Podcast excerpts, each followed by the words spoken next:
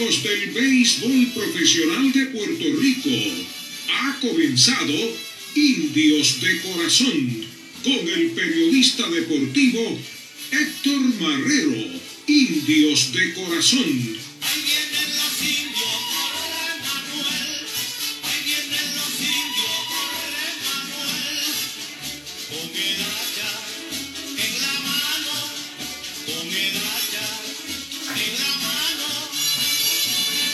Buenas noches amigos fanáticos del béisbol profesional de Puerto Rico y de los indios de Mayagüez.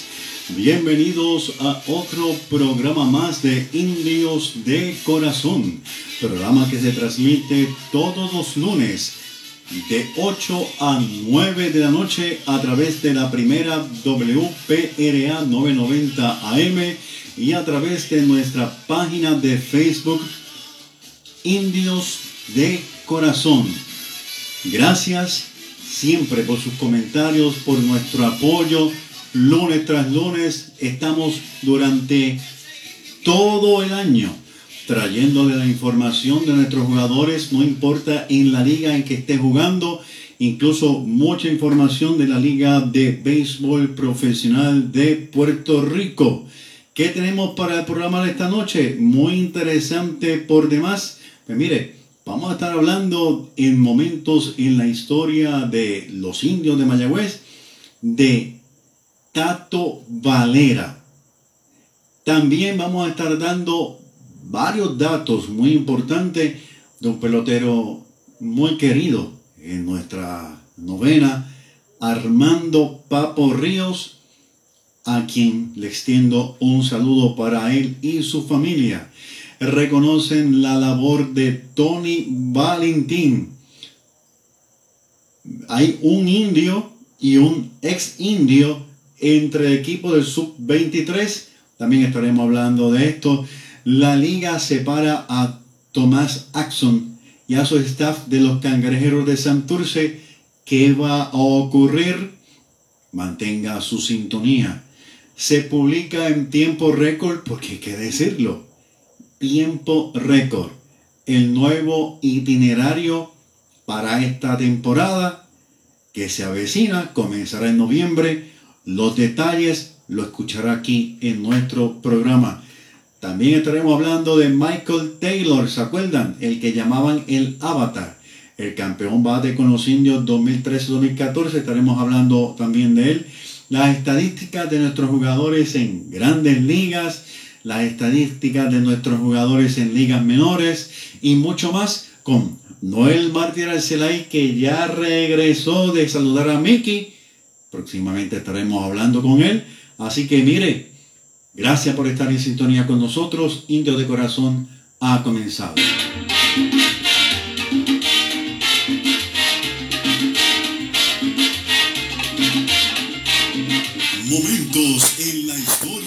Los indios de Mayagüez. Indios campeones de la Puerto Rico Baseball League.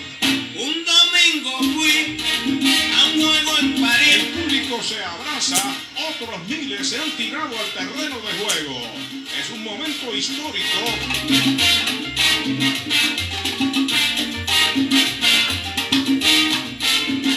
Mi nombre es Héctor Marrero y esto es Indios de Corazón a través de la primera WPRA 990M y nuestra página de Facebook Live Indios de Corazón y vamos a hablar de historia. El propósito de esto es mantener esos momentos que marcaron una época viva todo el año. ¿Quién no siente orgullo de conocer lo que han hecho nuestros jugadores y exjugadores de los indios de Mayagüez, no solamente en la Liga de Puerto Rico, sino en las diferentes ligas que han participado, Japón, Corea, México, grandes ligas, ligas menores, en la universidad, en fin, todos esos detalles los tenemos aquí para ustedes, eh, reconociendo, dándole el honor y el valor merecido a cada uno de los jugadores que han vestido de nuestra novena, claro está, los indios de Mayagüez. Pues mire, vamos a comenzar hablando la confraternización del béisbol profesional del el Caribe exaltó al pabellón de la fama a los ex indios Armando Papo Ríos y Julio Tato Valera en la ceremonia del 2020. Armando Papo Ríos es líder vitalicio en slogan con 777 cuando jugó con el equipo de los Cangrejeros de Santurce en el 2000, que quedaron campeones. También posee el segundo mejor promedio de bateo de todos los tiempos en una temporada. Esto fue con el equipo de Carolina en el 2007, un promedio enorme de 5.45, el de Armando Papo Ríos. Comparte también la marca de más honrones para un jugador puertorriqueño en una serie de El Caribe. Eso fue en el 97. Por su parte, Julio Tato Valera, a quien también enviamos un caluroso abrazo y saludo, participó en cinco series del Caribe, entre ellas en el 1988 y 2000, miembro del campeón del Caribe, pues los que mencionamos hace un momentito, los cangrejeros de Santurce de 2000, fue líder en ponches y entradas lanzadas en la temporada de 1988 con 14 en 13.1 entradas lanzadas. Con los indios de Mayagüez representó a Puerto Rico en varias ocasiones en la serie de El Caribe. Escuche esto. Es el único lanzador puertorriqueño con cuatro victorias sin derrota en series del Caribe con una efectividad de 3.00 tremendo para Tato Valera sin duda alguna uno de los mejores de nuestro equipo de los indios de Mayagüez. También a Tato Valera se le retiró su número hace unos años allá en el parque Isidoro García Gracias a todos los que se están conectando, gracias por sus palabras. Ya mismo estaremos saludando a cada uno de ustedes. Pues vamos a seguir hablando de Armando Papo Ríos. Precisamente ese mismo año, en el 2020, colocan una placa en el parque Alex Box de la Universidad de Luciana en honor a, pues, ¿quién? ¿Quién mencionamos? Armando Papo Ríos por su destacada actuación con el equipo campeón en la Serie Mundial de Béisbol Colegial del 1993. Armando Ríos perteneció a dos equipos campeones colegiales en esta universidad, el de 1991 y 1993. Los Tigres de la Universidad de Louisiana State en el 91 en la serie regular lograron un récord de 55 y 18 son el segundo equipo en la historia en ganar el campeonato con 8 juegos consecutivos, 4 en la regional y 4 en la serie mundial universitaria. Lograron 12 carreras por juego, rompiendo la marca anterior de, el 11, de, de 11, pero decir, de Notre Dame de 1900 57. Incluso fue Armando Ríos el que conectó el cuadrangular de dos carreras para dar la ventaja definitiva y así lograr el primer campeonato contra Wichita State. El equipo logró la marca de más cuadrangulares con nueve. Antes pertenecía al equipo, Arizona State. En el 1993 logran el segundo campeonato donde nuevamente Papo Ríos es figura importante de esta novena que conectó el importante doble para igualar el marcador a cinco carreras. Fue incluido en el equipo estrellas de la Serie Mundial Colegial como guardabosque. También igualó el récord de más sacrificios productor de carreras con dos en dos temporadas al mando Papo Ríos. Seguimos hablando de él. Pues mire, Vamos ahora a hablar de la serie de El Caribe. Esto fue en el 1997. Claro está, con nuestra novena Los Indios de Mayagüez. Pues mire, vamos a saludar a Gabriel Gaby Ríos. Saludos para ti, a Martín Ruiz. Saludos para ti, Martín. A Samuel López Recio. A Samuel, saludos para ti, a mi esposa Joana Barriento, que también está en sintonía de nuestro programa Indios de Corazón. Y a todos ustedes que se están conectando, no sé por qué razón vienen los nombres con un delay. A veces me dicen, no me saludaste y es que no me están llegando. Ahí están llegando otros. Marian Olan, también fiel seguidora de nuestro programa Indios de Corazón. Saludos para ti. Eh, también por aquí a Kevin Conde. Kevin, saludos para ti. Saludos a toda la familia Conde. Robertito Mercado, saludos para ti. Robertito, gracias por los videos que estás posteando en nuestra página Indios de Corazón. También eh, vamos a saludar a, por aquí a, varios amigos que están conectados. A Chago Santos. Chago, saludos para ti. Pues estaba hablándole también de Armando Papo Ríos en la serie del Caribe de 1997 con los indios de Mayagüez. Esta se escenificó en Hermosillo, Sonora, allá en México.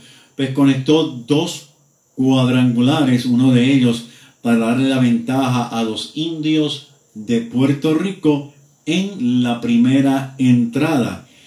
En la segunda entrada volvió a conectar otro cuadrangular llevando la bola bien lejos para tres carreras y colocar el, el marcador a 4 a 2 a favor de la isla del encanto.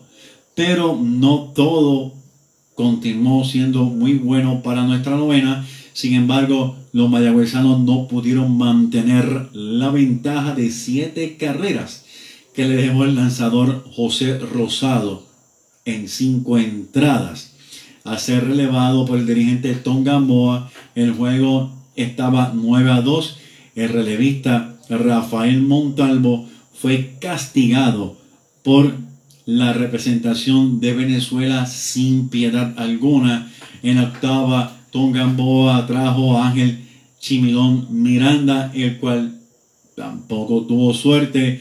Michael Pérez vino a lanzar en el noveno y el juego terminó 11 a 9 a favor del el equipo de Venezuela. Un juego en el cual todavía muchos fanáticos recuerdan con dolor, dolor y mucho dolor. Eh, muchos dicen que eh, pues Gamboa no debió de haber eh, sustituido al lanzador, pero mire, 9 a 2 era una bastante ventaja. No sabemos realmente qué era lo que estaba ocurriendo en ese momento. A veces son los mismos lanzadores que eh, pues, quieren que los cambien o quizás pensó en juegos más adelante. 9 a 2 era una buena ventaja, pero los lanzadores no pudieron aguantar el empuje y pues ya escucharon el lamentable desenlace de ese juego de la serie del Caribe. Yurito Vélez, saludos grandemente también para ti. Ve amigos, un dato importante que también quiero discutir con todos ustedes, un dato pues, que, que prácticamente, y voy a decir prácticamente, no se habla, es que como muchos conocen y como también está estipulado en mi libro, eh, el béisbol en Puerto Rico comenzó prácticamente en el 1886 cuando Amos Iglesia Van decide comenzar a entrenar a unos jugadores, a unos muchachos puertorriqueños para que aprendieran a jugar pelota con unos cubanos. Entonces, en el 1898 tuvieron el primer partido oficial. El equipo de Puerto Rico se llamó Borinquen y el, el equipo de los cubanos se llamó Almendares, aunque el equipo de cubanos también utilizó jugadores puertorriqueños jugaron tres entradas, vino la lluvia, se suspendió y luego de esto, pues mire, vino la guerra hispanoamericana. ¿Hacia dónde voy? Un dato importante del cual como dije al comenzar, no se habla, no se sabe, pero en mi libro está estipulado. Cuando los norteamericanos vinieron a Puerto Rico, obviamente, por lo que le acabo de escribir, ya los puertorriqueños jugaban béisbol, jugaban pelota, como quiera llamarle. La primera vez en la historia en que los norteamericanos jugaron pelota en Puerto Rico fue en Mayagüez. Lo voy a repetir. La primera vez que los norteamericanos jugaron pelota en Puerto Rico fue luego del 11 de agosto de 1898, cuando el general del ejército norteamericano Teodoro Swanch entró a Mayagüez precisamente por la calle San José, que luego le cambiaron el nombre a 11 de agosto. Entró por ahí y luego de esa fecha vino el cese al fuego. Teodoro Swanch, luego de esa fecha, permitió que su ejército jugara béisbol en la ciudad de Mayagüez. Es la primera vez que se juega béisbol en todo Puerto Rico y fue en Mayagüez. Tremendo dato. ¿Cómo lo tuve? En mi libro pues está todo, todo esto detallado. Así que es un dato que muy pocos conocen. Es un, es un dato histórico. Está registrado. Así que interesante por demás. Luego de ahí en adelante, pues mire, hay unos datos muy interesantes que dicen pues que usted se imagina eh, la, lo impactante que habrá sido para ellos conocer de que ya en Puerto Rico se jugaba béisbol y sabían de qué, de qué hablaban. Usted se imagina lo impactante que habrá sido para ellos saber que ya en Puerto Rico sabían batear, correr y, todas estas cosas. Claro está. Eh, esto fue gradualmente que se fue desarrollando. ¿Qué hago con esto? Pues mire, con esto lo que hago es aclarar el, punto de que fueron los norteamericanos quienes enseñaron a los puertorriqueños a jugar béisbol. No fue así. Fue Amos Iglesias Van Pell. En el 1886, estoy recapitulando, que formó el equipo Borinquen y formaron el equipo Almendares con unos cubanos. Y en el 1888 jugaron los puertorriqueños por primera vez. Y luego vino la guerra hispanoamericana, llegaron los norteamericanos pero cuando ellos llegaron ya se jugaba béisbol aquí en Puerto Rico y vuelvo y repito, la primera vez que se jugó en la isla del encanto fue en Mayagüez. Un dato que quería compartir con todos ustedes, es un dato muy importante en la historia. Hay que arreglar muchos datos por ahí que existen en la historia. Bien amigos fanáticos, vamos a continuar con nuestro programa y vamos a hablar un poquito de las últimas noticias de nuestros jugadores y la Liga de Béisbol Profesional de Puerto Rico.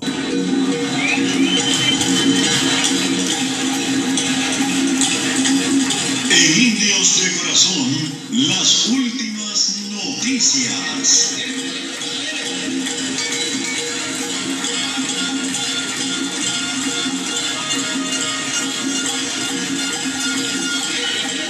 Mi nombre es Héctor Marrero y esto es Indios de Corazón. Nos escuchan a través de la primera WPRA 990 AM. Nos ve y nos escucha a través de nuestra página de Facebook Indios de Corazón. Vamos a hablar las noticias, qué es lo que está pasando, qué es lo que está ocurriendo. Pues mire, de esto vamos a hablar en estos momentos y es que Tony Valentín Recuerda que la semana pasada estábamos hablando de que le iban a dedicar unos juegos, los Juegos de Puerto Rico a Tony Valentín, que estos se iban a efectuar allá en Manatí. Pues mire, Tony Valentín, muy conocido por todos ustedes en Mayagüez principalmente, jugó con nuestra novena muchos años, hemos dado muchos detalles de él con nuestro equipo. Pues mire, lo más interesante, fue seleccionado dirigente del año en la pelota AA superior, este estando al frente del equipo de los atenienses de Manatí, precisamente su pueblo natal. Logró 13 votos a favor, 4 más que Edwin Cuadrado del equipo de Yabucoa. Así que felicitamos a Tony Valentín. Continúa cosechando grandes triunfos, no solamente en el terreno, sino también grandes triunfos personales como dirigente. Nos alegramos mucho, queremos compartirlo con ustedes. ¿Cómo no? Tony Valentín sigue siendo uno de nuestros indios más admirados año tras año y respetado. Otro ex jugador de los indios de Mayagüez, el importado Michael Taylor. ¿Se acuerdan de él? Muchos le llamaban el avatar cuando estuvo aquí con nuestra novena. Fue campeón bate en la temporada 2013-14. Pues mire, está ya en rehabilitación, por lo menos hasta ayer estaba en rehabilitación con Omaha. No sé si hoy subió al equipo de Kansas City, pero nos alegramos mucho porque Michael Taylor es uno de esos jugadores que da su corazón y se fue dejando un buen sabor entre los fanáticos de los indios de Mayagüez. Dicho sea de paso, Michael Taylor pues, tiene un guante de oro allá en las grandes ligas. Por otro lado, el equipo nacional sub-23, que va a estar dirigido por Juan Igor González, dio a conocer los jugadores que van a ser parte de esta novena. Entre ellos está Ricardo de la Torre. Ricardo de la Torre fue seleccionado en el draft de 2017 por los indios de Mayagüez. No vio acción con nuestra novena el equipo de Minnesota, pues mire, como decimos nosotros, se lo llevó. Pero sí practicó con nuestra novena y cuando el muchacho estaba ya listo para comenzar a jugar, lo llamaron y se tuvo que marchar. Ustedes saben cómo son las cosas entre grandes ligas. En Puerto Rico, cuando detienen un jugador, pues mire, se detiene y más cuando era un jugador novato. Dicho sea paso, él estuvo una tremenda temporada en la, en la pues ya saben, fue elegido para el equipo nacional sub-23.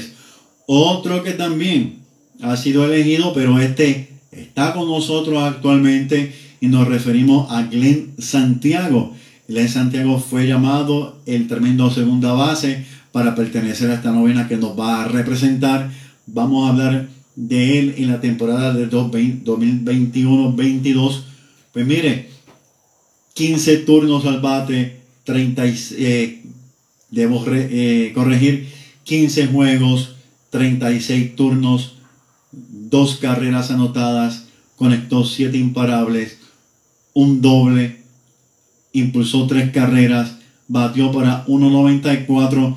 Glenn Santiago, quien jugó muy bien, jugó muy bien eh, en la defensiva, jugó muy bien, lució muy bien es un pelotero futuro de nuestra novena, los indios de Mayagüez, un muchacho joven, se espera mucho de él, se espera un buen desarrollo. ¿Sabe cómo es esto? Mientras más tiempo de juego, más se va a ir desarrollando. Que en Santiago, a los dos los felicitamos enormemente porque van a estar allá participando, representando a nuestra isla. Continuamos con más noticias aquí en el programa Indios de Corazón. La liga dio a conocer durante la semana que el equipo de los cangrejeros de Santurce pasó a quienes? A sus manos. Esta entidad va a estar administrando esta novena. Así pues, ellos pues separan a Tony Axon, separan al grupo que tenía el Baseball Club eh, los cangrejeros. Así que la liga pues dio a conocer esto, así que Santurce pasa a eh, eh, ser administrado. Lo importante ahora es que ellos están pendientes de poder lograr hablar con el alcalde de San Juan para las facilidades del Irán Bison, algo que yo entiendo no va a haber ningún tipo de problema. Claro está, todo se negocia, todo se habla. Sí, hay unas mejoras que se han hecho, que se van a hacer, que hay que hacerle sin duda alguna al parque Irán Bison. De eso tendremos noticias más adelante. Así que vuelvo y repito, ya todos saben, para los que no lo sabían, el equipo de los cangrejeros de Santurce pasan a la liga. Por otro lado, Antonio Flores Galarza, presidente de la misma, comunicó hoy que hay cuatro grupos interesados en administrar a los cangrejeros. Según la información que llegó hoy, van a evaluarlo o ya lo están evaluando y según la información que llegó hoy, entienden que para fin de este mes ellos van a tener al nuevo administrador de los cangrejeros de Santurce. Hay que ver, hay que ver, porque créame que no es fácil, hay que tener una buena solvencia económica, hay que tener un dinero ya separado para administrar la novena, no son 20 pesos, no son 100 mil, no son 200 mil, es bastante para poder administrar la novena, aparte de eso, muchos detalles más, va a ser interesante. Hay que seguir esta noticia de cerca. Estamos a junio, la temporada empieza en noviembre, poco tiempo para confeccionar la novena. Hay muchas preguntas sobre el tapete. Los jugadores del equipo se quedan con el equipo. Eh, tiene que nombrar un gerente general. Va a ser una carrera rapidísima en contra del reloj para poder armar el equipo de Santurce. Un equipo muy bueno. Un equipo sin duda alguna. Una magnífica novena. Así que hay que estudiarlo todo, qué jugadores tienen contratos permanentes, si la liga eh, será ahora eh, quienes nuevamente toman la novena, si esos contratos quedan vigentes, si hay que hacer nuevos contratos, eh, por cuánto tiempo son los contratos, todo eso son preguntas que se van a tener que ir contestando poco a poco. Vamos a tratar de tener a Antonio Flores Galarza la próxima semana vamos a hacer todo lo posible si él tiene el espacio para que hable con nosotros, pero de verdad que están en contra del reloj para nombrar un nuevo administrador de la novena y que para este administrador nombrar un gerente general y para que este gerente general comience a hacer los movimientos. Interesante por demás, así que vamos a estar pendiente a todo esto. También la Liga de Béisbol Profesional de Puerto Rico, Roberto Clemente, dio a conocer en tiempo récord. Yo creo, si alguien tiene alguna información diferente a la mía, que me corrija, pero yo creo que es la primera vez que tantos meses antes se presenta un itinerario de una temporada. Así que, si usted tiene alguna información diferente a la mía, pues me la deja, me la, me la hace saber, por favor. ¿Cómo correrá esta temporada? Los equipos jugarán 50 partidos en la temporada regular, 5 como locales y 5 como visitantes contra las 5 novenas contendientes. Los mejores 4 equipos obtendrán su pase a la postemporada, la cual se dividirá en series semifinales y serie final. El mejor de 7 partidos. Los cruces en las semifinales serán el primero con el cuarto y el segundo con el tercero. El mejor de cada serie pasará a la gran final nacional. Los horarios estipulados para la temporada 22-23 son juegos sencillos. de lunes a sábado a las 7 y 10 de la noche, más temprano. Domingo a las 4 y 10, más o menos igual. Los domingos en Carolina, Carolina se va a jugar a las 5 y 10. Los dobles juegos de lunes a sábado a las 4 y 10. Así que esto implica que si hay doble juego, va a ser también en la semana más temprano. Eh, lunes a sábado a las 4 y 10, domingo a las 3 y 10, domingo en Carolina a las 4 y 10. Los estadios que se estarán utilizando, pues mire, el Irán Bison será casa de los cangrejeros de Santurce y RA12. Nuevamente, aunque esto ya lo habíamos hablado hace varios meses atrás, todavía se sigue por ahí como comentando. mire, RA12 seguirá siendo RA12. Estuvieron comentando, eh, hablamos con el presidente de la liga sobre esto, de que supuestamente RA12, que no, que va a ser ahora los senadores de San Juan. No, RA12 se quedó igual. Nuevamente están destapando esto que ya se aclaró. Así que hay que pasar la página. Repito, el Irán Bison como locales, los cangrejeros de Santurce RA12, el estadio Roberto Clemente Walker, claro está, será la casa de los gigantes de Carolina, el Indefonso Sola Morales, completamente reconstruido, mejorado. El año pasado se comenzó a utilizar ya esta fecha. Hay mayores mejorías en el mismo será la casa de los campeones, bicampeones, los criollos de Caguas. El estadio Francisco Paquito Montaner en Ponce será la casa de los Leones de Ponce. Todos sabemos que en las justas eh, la pista se evaluó, estaba en buenas condiciones, ya había un compromiso que tan pronto estas terminaran, iban a trabajar con el terreno y las luces pues aparentemente esto va viento en popa, como decimos en Puerto Rico, en Mayagüez.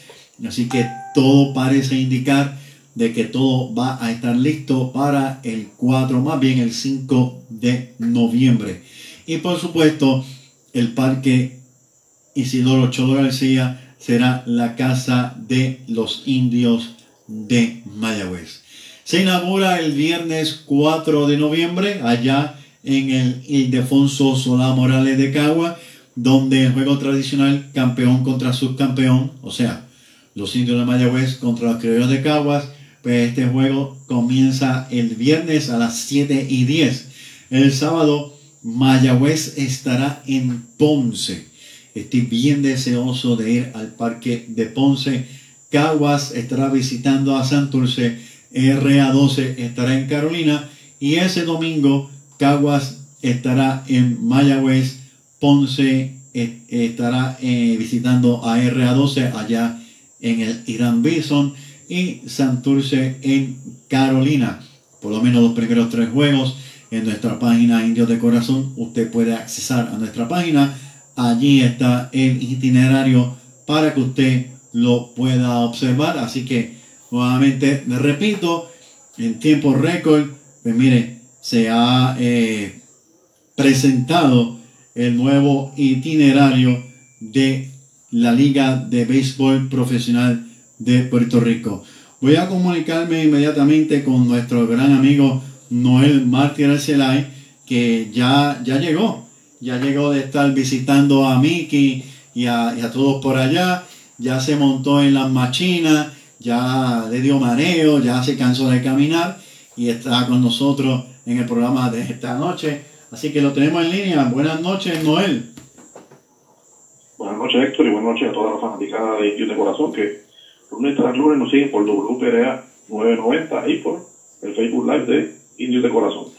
¿Cómo te fue? ¿Estuviste en Disney?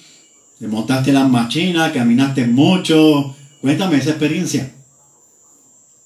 Que ya pues regresamos la pasada semana, estuvimos por, por allá unos días este, acompañando pues, a vía familiar, eh, celebrando pues, varios motivos, ¿verdad? tanto de graduación y cumpleaños de, de, mis hijas, ¿verdad? Y pasando unos días allí en familia. Qué bueno, qué bueno. ¿La pasaste bien? Sí, sí, Este, la experiencia dice que para los niños, pero eso también para los, para los grandes también. Eso es así. ¿Fuiste a algún parque? ¿Parque de pelota? Sí, sí, por lo menos. ¿Parque? Bueno, para béisbol estamos, pues, ahí estamos un poquito, pues, ¿verdad? Como era un viaje familiar, pues, dediqué mayormente para la familia, no, no estuve esta vez este, visitando ningún parque. Ah, interesante, interesante. Pues nada, Noel, bienvenido nuevamente aquí a Indios de Corazón. Los fanáticos estaban preguntando por ti, obviamente. La semana pasada pues te excusamos que estabas por allá en un viaje. San- eh, Sandro Mercado estuvo compartiendo con nosotros, sabes que es otro colaborador de nuestro programa Indios de Corazón. Así que nuevamente te damos la bienvenida aquí a tu programa. Indios de Corazón, que tú estás con nosotros desde el principio que comenzó esta, esta historia de Indios de Corazón. Vamos a hablar inmediatamente de Grandes Ligas. José Berríos, pues José Berríos, pues ganó uno más, sigue teniendo sus dificultades. Estuve escuchando a Charlie Montoyo, eh, tiene la esperanza de que José Berríos nuevamente vuelva a ser el José Berríos que ellos conocen, que todos nosotros conocemos. Hay mucha esperanza en que él se ponga en buena condición. Lo escuché ahí, a él, a José Berríos hablando. Eh, dijo que físicamente estaba bien y que mentalmente pues, se seguía preparando. Algo que pues, definitivamente le tiene que estar afectando un poco lo que le estaba ocurriendo. Que mm, creo que hacía tiempo él no tenía una, una, una temporada de un arranque tan, tan tímido como este. ¿Qué me dices de él? El pasado sábado, pues, tuvo un bueno de la, la temporada, ¿verdad? La- la- era la temporada, donde tres entradas y permitió que, o sea, permitió tres, tres indiscutibles, dos carreras, tres recortes en esas tres entradas, que una cantidad eh, muy buena, eh, prácticamente eh, casi un ponche y medio por entrada. Eh, ganó el partido, ¿verdad? Contra el equipo de Minnesota el pasado sábado. Después un equipo de Toronto pudo ganar a Minnesota la serie de los de tres partidos. Eh, y pues mejoró su récord, ¿verdad? En 11 partidos que han lanzado la temporada, todos como iniciador.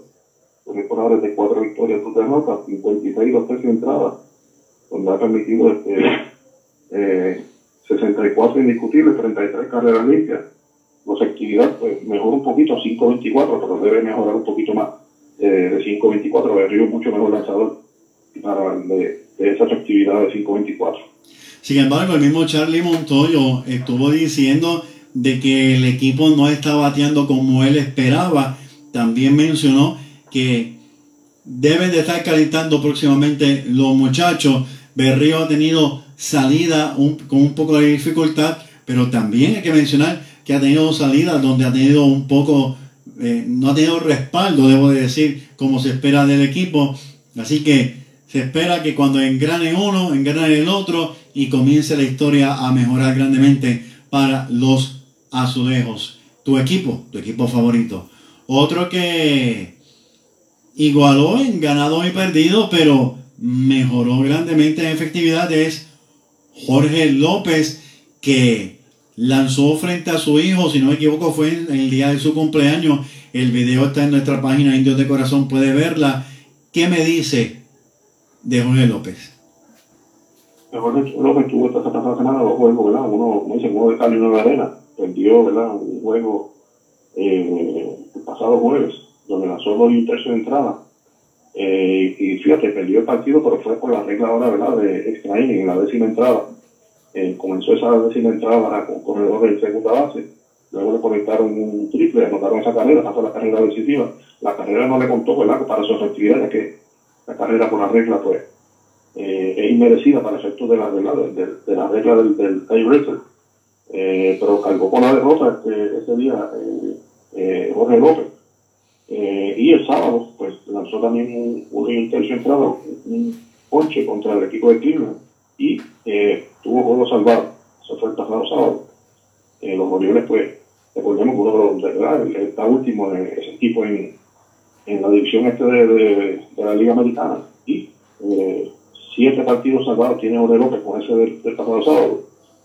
Su récord con la, con la derrota del, del jueves pasado eh, se nivela tres victorias, tres derrotas, la efectividad muy buena, 1.00 de efectividad. Eh, buenísima esa actividad de Jorge López. En 23 partidos donde ha lanzado, en 27 eh, entradas lanzadas, o sea que eh, apenas tres carreras limpias ha permitido y 25 ponches en la actuación de Jorge López. Muy buena, la salida ahora de, en su nueva faceta de este año de bullpen, saliendo de bullpen. Eh, Jorge López con los Orioles de Baltimore. Y es, y es el, el, el punto eh, alegre. No es la palabra que estoy buscando, pero es la que se me ocurrió ahora. Es el punto alegre del equipo de los Orioles. Un equipo que ha tenido tantos problemas. Sin embargo, Jorge López está destacando en, en- un equipo que, que de verdad eh, tiene muchas dificultades en el bateo, en el fildeo. Y Jorge López, pues mire, está mostrando de que puede ser un buen lanzador, aún con eh, un equipo que no le está dando un respaldo como él merece. Si el equipo le diera un respaldo grande, él tuviese mejores números y una mucha, una efectividad mucho mejor que la que tiene ahora mismo, Mucho- que y- es formidable, y que mucho es juego, ¿verdad? Que, que excelente. los Orioles, pues si tuvieran ¿verdad? La, la circunstancia de los Orioles, que están, como indicamos, con un récord negativo, si el récord fuera positivo y tuviera más oportunidades, tuviera mucho más de siete juegos salvados. Definitivamente, y es excelente su efectividad. Lo que, mire, colóquelo entre uno de los mejores en uno de los equipos que no está muy bien. Uno que también es lanzador, que pertenece al roster de los indios de Mayagüez, no es Seth Lugo. ¿Qué me dice de Seth Lugo? Pues él también tuvo pues, esta semana pues varias actuaciones. Específicamente, ¿verdad? El miércoles de la semana pasada contra los Nationals lanzó dos entradas, donde permitió apenas un hit y una carrera. Eh, luego el sábado, eh, contra los Dodgers, una entrada lanzada, un hit, una- un ponche. Y el domingo, o sea, el día de ayer, fue que tuvo problemas, donde permitió dos carreras en una entrada, tres indiscutibles, y cargó, pero sin embargo, cargó con, la victoria contra los Dodgers, a pesar de, de que la entrada que lanzó pues, tuvo dificultades, sin embargo, pues fue el lanzador que estuvo envuelto en la decisión y eh, obtuvo la victoria eh, Seth Lugo. Eh, esa, fue su su primera victoria de la temporada, ya que tenía 0 y 1, ahora tiene 1 y 1, 23 partidos, todos como relevista, 23 y un tercio de entrada, ha permitido 22 hits, 10 carreras limpias, 2 salvados y 3.86 la efectividad de ser Lugo, ese relevo intermedio de los Mets. Eh, pues, ser Lugo, pues parte importante de ese bullpen de los Mets. Muy importante, Seth Lugo es un lanzador pues, que también va a ser considerado para el clásico mundial. Definitiva, definitivamente, experiencia además en grandes ligas. Uno que ha mejorado su promedio de bateo lo es Martín Machete Maldonado. Háblame un poco de él. El Martín esta semana pues tuvo un juego eh, bueno que fue el del pasado viernes contra el equipo de Kansas City, precisamente su ex, su compañero, donde batió de 4-2 con dos carreras anotadas y dos, impulsadas en 40 juegos, 125 turnos, 16 carreras, 17 eh, indiscutibles conectados, eh, 3 dobles, 4 cuadrangulares, 13 carreras empujadas, 1.36 su promedio, el machete Maldonado. Mejoró demasiado, de verdad que mejoró mucho. Emanuel Rivera, sin embargo, ha visto bajar un poco su promedio de bateo. Sigue siendo dueño y señor allá en el equipo de Kansas City. He podido leer algo y escuchar algo sobre buenos comentarios de él, de parte de los de, varios equipos cuando se enfrentan a Kansas City. Háblame un poco de cómo va Emanuel Rivera. Definitivo, eh, Kansas City es un equipo también que ha tenido muchos problemas. Eh, Kansas City, especialmente de, de lesiones, de Manuel, pues, haciendo el trabajo, ¿verdad? Eh, eh, se ha apoderado pues, de esa tercera base, ¿verdad? Cumpliendo, ¿verdad? Eh, demostrando que estaba disponible. La defensa está ahí, la defensa, sabemos que Manuel es un, un guante de, de grandes ligas en tercera base. El bateo, pues, está un poquito, pues, diríamos, eh, si lo comparamos, fíjate, porque ya, ya superó los, los números de la pasada temporada en cuanto a juegos jugados y en cuanto a turno y eh, varios varios aspectos verdad que ha superado como los cuadrangulares. El año pasado apenas conectó uno en toda la temporada este año ya lleva cuatro. Eh, de hecho el, pasado eh, el lunes de la pasada semana conectó que su último cuadrangular en, contra. Ya lleva 30 juegos jugados, 92 turnos, 13 carreras, 20 hits, entre ellos 3 dobles, 2 triples y 4 cuadrangulares, y 12 carreras empujadas, promedio 2.17, sabemos que Manuel mucho mejor bateador de 2.17, debe estar mejorando un poquito ese promedio. Eh, en la pasada temporada recordemos que terminó sobre los 2.50, así que, y en más o menos esta misma cantidad de turnos, así que eh, Manuel es mucho más, mejor bateador, más o menos debe estar eh, cerca de los 2.50, sobre los 2.50, que es el promedio que siempre nos tiene acostumbrado Emanuel Rivera, y debe estar en Grandes Ligas también este, tener más o menos ese promedio. Noel, la semana pasada estuve hablando sobre Edwin Ríos. Los fanáticos pudieron escuchar el audio cuando entrevistamos a Héctor Otero y nos explicó cómo fue que él firmó a Edwin Ríos para los indios de Mayagüez. Traje esto a colación porque hubo una foto donde Edwin Ríos estaba con el presidente de la liga y Héctor Otero y muchos fanáticos pues se maravillaron y entonces pues les traje me llegaron a llamar, me llamaron. Mira, sí, el Río fue firmado por Héctor Lotero, muchos lo habían olvidado y el, audio, pues, es histórico. Cuando Héctor Lotero lo firma para los indios de Mayagüez, están tratando a ver si esta temporada sí viene a jugar con nuestra novena y de él quiero hablar porque él poco a poco, poco a poco, poco a poco está como, como, decimos aquí en Mayagüez, este, pasando eh, entre medio, poco a poco así, de, los, gran, de los grandotes. Eh, eh, se está mezclando, se está mezclando con los jugadores importantes y Edwin Río está comenzando a producir muy bien con el equipo de los Dodgers de Los Ángeles. Quisiera que me hablaras un poco de él. Pues, la situación de Edwin pues, también ahora mismo es un poquito más complicada. La pasada semana, el jueves, se lastimó, ¿verdad? Tuvo un desgarre en el hamstring, por lo cual fue puesto la lista inactivo el pasado jueves, pasado viernes. Eh, una lesión bien parecida a la de Bebo Pérez. Y eso es una mala noticia. Y eso es una mala, mala noticia. Pero dentro de la mala noticia hay una buena por el momento.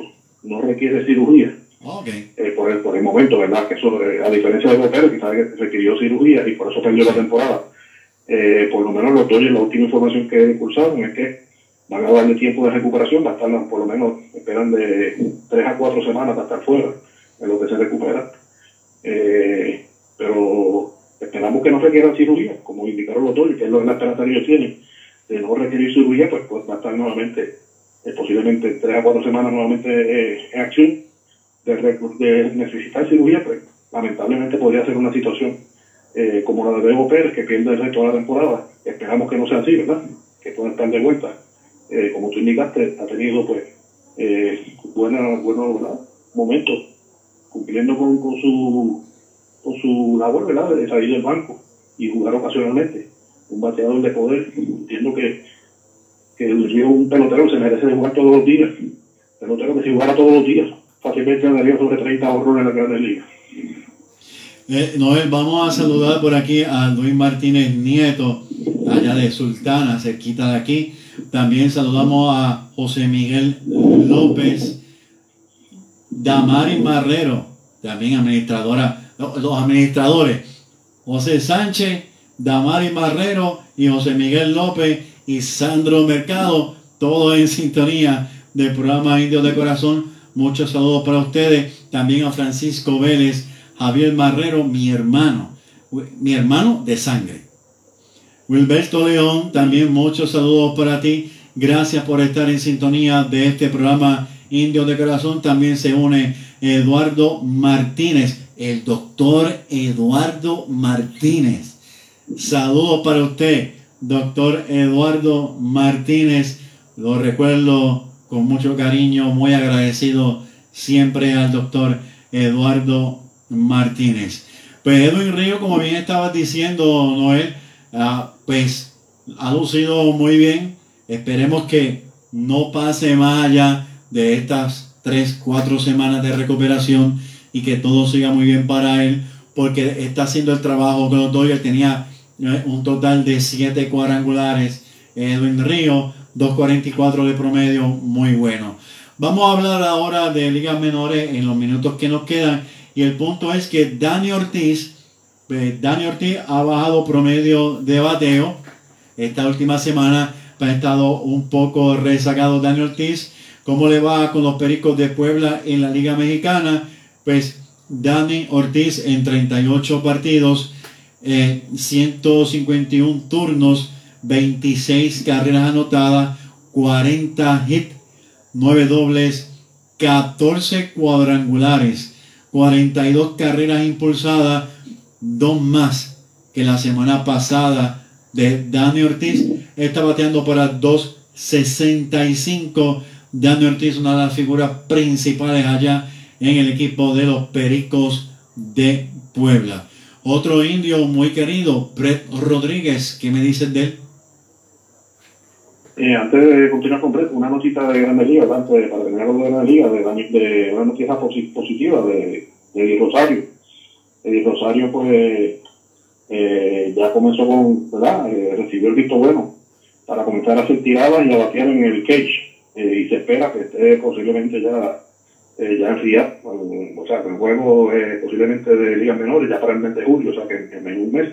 O sea, que son buenas noticias para el Rosario, porque estar pronto, ya próximo mes de julio, ya regresando al diamante. Eh, cuanto a Brett, estamos entonces en la información con eh, el, Brett Rodríguez, eh, con el modesto clase del equipo de los marineros de Seattle. 40 partidos, 132 turnos al bate, 30 hits, 26 carreras anotadas 5 goles, 2 cuadrangulares, 8 carreras empujadas, 13 bases robadas, una buena cantidad de bases robadas. 2.27 su promedio, baja un poquito. Eh, luego que había mejorado ¿verdad? algo en el pasado mes de mayo, sin embargo, lo que va del mes de junio, apenas ha podido conectar un solo indiscutible, lo que va de la primera semana ¿verdad? del mes de junio. O sea que esperamos que, que vuelva otra vez eh, a recuperar. Está comenzando ¿verdad? en el mes de mayo a, a mejorar un poco su promedio eh, mucho también, mucho mejor bateador de, 2.27 que es el promedio que tiene actualmente. Uno que ha mejorado grandemente su promedio de bateo, ya está sobre los 300, específicamente 315, lo es Xavier Fernández. Háblame un poco de él. Y lo habíamos mencionado ¿verdad? la pasada semana que Xavier pues había comenzado un poquito lento, ya se está, ya está llegando ¿verdad? a su a su, su ritmo. A su a, su ritmo, que es lo que nos viene acostumbrado. Siempre ha sido un buen bateador como además receptor. Y durante el mes de junio, lo que va del mes de junio, lleva 8 indiscutibles en 18 turnos. Todos los 8, fíjate, eh, un dato curioso, los 8 son, todos hits. O sea, no, no ha conectado ningún trabajo, pero el promedio, como indicaste, ha subido a 3.15. 20 partidos, 111 turnos al bate, 9 carreras anotadas, 35 hits, 3 dobles. Eh, tiene también eh, 15 carreras empujadas, dos cuadrangulares, como indicamos, 3.15 su promedio. Muy bueno, muy buen promedio de bateo para Xavier Fernández. Mejoró, como decimos en Mayagüez, del cielo a la tierra. Carlos Francisco ha tenido dificultades. ¿Qué ha ocurrido con Carlos Francisco Noel? Bueno, esta pasada semana estuvo eh, en dos partidos. En ambos tuvo buena, buena eh, no tuvo ninguna dificultad. Lanzó en cada partido una entrada sin ninguna dificultad, en cero. Eh, tanto esto fue el 29 como el día 3 de junio. Eh, ya lleva 17 y un tercio de entrada en 17 partidos que ha lanzado la temporada, todo como relevista ha permitido 8 carreras y 8 indiscutibles y 25 ponches, una cantidad impresionante también de ponches, 25 en 17 y un tercio de entrada, la de Carlos Francisco en, clase A, con los Phillies, el equipo Jersey Shore. Y ha bajado su efectividad, ha bajado su efectividad porque la semana pasada estaba sumamente alta y ha bajado su efectividad 4-10, 4-15, así que Carlos Francisco, pues otro pelotero, otro lanzador, que se espera que mejore del cielo a la tierra, como decimos. Sin embargo, puedo ver que Alex Claudio, su efectividad pues ha subido comparado con la semana pasada. Hablamos un poco de él. Alex eh, tuvo juegos malos el pasado el, el, ahora contra la serie contra Rochester en AAA. Eh, Alex está con AAA con los Mets, con el Syracuse. En, en ambos juegos pues tuvo, tuvo este, ¿verdad? Fue bateado eh, eh, libremente. Eh, 12 partidos lleva la temporada con 17 y 17 entradas lanzadas, eh, 20 hits, 9 carreras permitidas, eh, 13 ponches, su récord de una victoria y una derrota, 4.76, eh, su efectividad, que subió, ¿verdad? subió bastante por esos dos juegos que tuvo eh, malos contra el, el Rochester. Eh, sí, pues sigue haciendo el trabajo buscando ¿verdad? esa oportunidad de subir nuevamente los Mets. Pues sabe que están en, en, en la primera posición en, en, la división este de la Gran Liga. Pero ahí está Alex en caso de cualquier situación que surja, de, como que está disponible, si necesitan un zurdo de, de emergencia o cualquier lesión, ahí va a estar Alex Claudio disponible. Quiero saludar a Hortensia Dalmao y su esposo que nos ven en los Estados Unidos. Saludos para ustedes. Gracias por el apoyo. También a Julio Alejandro. Saludos para Julio. Wister Minda. Saludos para ti. Un abrazo de oso para Wister Minda. ¿Quién no conoce a Wister Minda allá en el Parque Isidoro García de Mayagüez? Es así que una de las indias, como decimos acá en Mayagüez, que da puño y patá y, y, y tablazos y por el equipo de, los indios. Muchos saludos para ti, Wister Minda. Derek Rodríguez, Derek Rodríguez, déjame buscar por aquí, Derek Rodríguez. Derek Rodríguez. Derek también tuvo, tu, tuvo problemas también esta semana. Su última tu salida también ha sido bateado eh, libremente. El 27 de mayo tuvo un juego donde lanzó dos un tercio, seis carreras primitivas, eh, pero no tuvo que ver la decisión. Y el día 4 de julio, este, este pasado fin de semana, también permitió seis carreras, en ese caso perdió el partido. Permitió en cada juego de uno de esos juegos, permitió dos cuadrangulares que tuvieron que ver con, con, con, la, con esos dos partidos de nuevo bien, la efectividad de Vélez, que también subió a 5.76, ¿verdad? Que a la vez mantiene una buena efectividad de lo que llevaba de temporada. Lleva eh, seis juegos lanzados como iniciador, de 7 que participado, 25 entradas, 30 hits, eh, 16 carreras permitidas, 31 ponches. Es la actuación de, de Rodríguez en el equipo AAA de San Paul y Minnesota. 25 entradas, 31 ponches, está sobre el promedio más o menos de ponche, pero como bien dijiste, Derek Rodríguez, pues lamentablemente subió su efectividad, ha tenido sus problemas, pero mire, Derek Rodríguez eh, a, se ha mantenido prácticamente desde que comenzó en una buena efectividad y un buen dominio, pero una mala salida también debe de mejorar enormemente. ¿Quién más tiene por ahí que, que no hemos mencionado? Eh, hoy comenzó la Rookie League y el mayagüezano Héctor Nieves, ¿verdad? Que, comenzó hoy, ¿verdad? En, en, con el equipo eh, Orange Astros en la Rookie League. Se fue de 3-0, tuvo cuatro turnos, sesionarse por bola. Y de 3-0 en su primer juego. Estos juegos se juegan en horas de la mañana o el mediodía. Este juego específicamente fue a las 12 del mediodía de hoy en San Luis, jugaron como visitantes. Así que Mayagüezano Héctor Nieves, comenzando su temporada en el día de hoy. Eh, un dato de verdad, mencionaste a Santiago en ese momento que va a estar con el equipo nacional sub-23.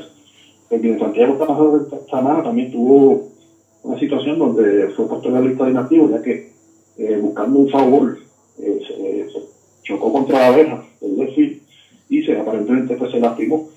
Lo sacaron de lo que tuvieron que sacar en ese momento de juego y luego fue colocado el día siguiente a la lista de inactivos. Esperamos que esa lesión pues, no la afecte ¿verdad? para participar con el equipo nacional de Puerto Rico. Eh, así que pues, esperamos que el muchacho de Yauco pues, esté ready para, para ese compromiso internacional. Eh, muchacho del de pueblo de Yauco y que pertenece a los indios de Mayagüez, que tremendo defensor, ¿verdad? De, de, el caso de, de Túnez, cuando está participando, está bueno en el campo corto. Jugador futuro de los sí. indios de Mayagüez, indudablemente. Y yo creo que tuvo una gran una, una actuación sobresaliente esta semana también. Es Brian Salgado, el lanzador, como iniciador, el pasado viernes lanzó cinco entradas, apenas tres hits eh, no permitió carrera, siete ponches y ganó el juego, ¿verdad? En, en Fayetteville, eso es clase de los Astros de Houston como iniciador, ha sido utilizado mayormente eh, cinco partidos como iniciador de los diez. Y eh, un dato por aquí curioso, ¿verdad? Porque pues, está lanzando independiente con York. Holders, el equipo de la Frontier League. Y en ese equipo, cuando vemos el rostro, hay muchos, varios puertorriqueños. Varios nombres también reconocidos, como el de Robbie Rowan. Y lo interesante es que tanto Río como Robbie Rowan son parte de, los iniciadores de ese equipo de, de New York en la Frontier League. Y que los muchachos de, de Mayagüez y los conocidos acá, como, como Roland, pues eh, lanzando ¿verdad? y haciendo el trabajo en la liga independiente. ¿Quién, ¿Quién, se ha olvidado de él? Noel, gracias por compartir con nosotros un lunes más. Eh, de verdad muy agradecido y bienvenido. Y gracias siempre Héctor por la oportunidad y hasta la próxima semana. Muchas gracias Noel y buenas noches. Buen, buenas noches. Bien amigos fanáticos, no hay tiempo para más, agradeciendo su sintonía. Vamos también a saludar a Monserrate Muñiz, otro indio de corazón, Julio Alejandro, a todos ustedes, a Juan Rodríguez, todos ustedes muchas gracias por compartir con nosotros. Mi nombre es Héctor Marrero, esto ha sido otro programa más de Indio de Corazón a través de WPRA 990 AM y nuestra página de Facebook Indios de Corazón. No olvide que este programa se mantiene 30 días en nuestra página de Facebook. Si usted quiere verlo, también saludamos a todos los amigos que nos ven durante la semana. Buenas noches, que descansen, cuídense mucho.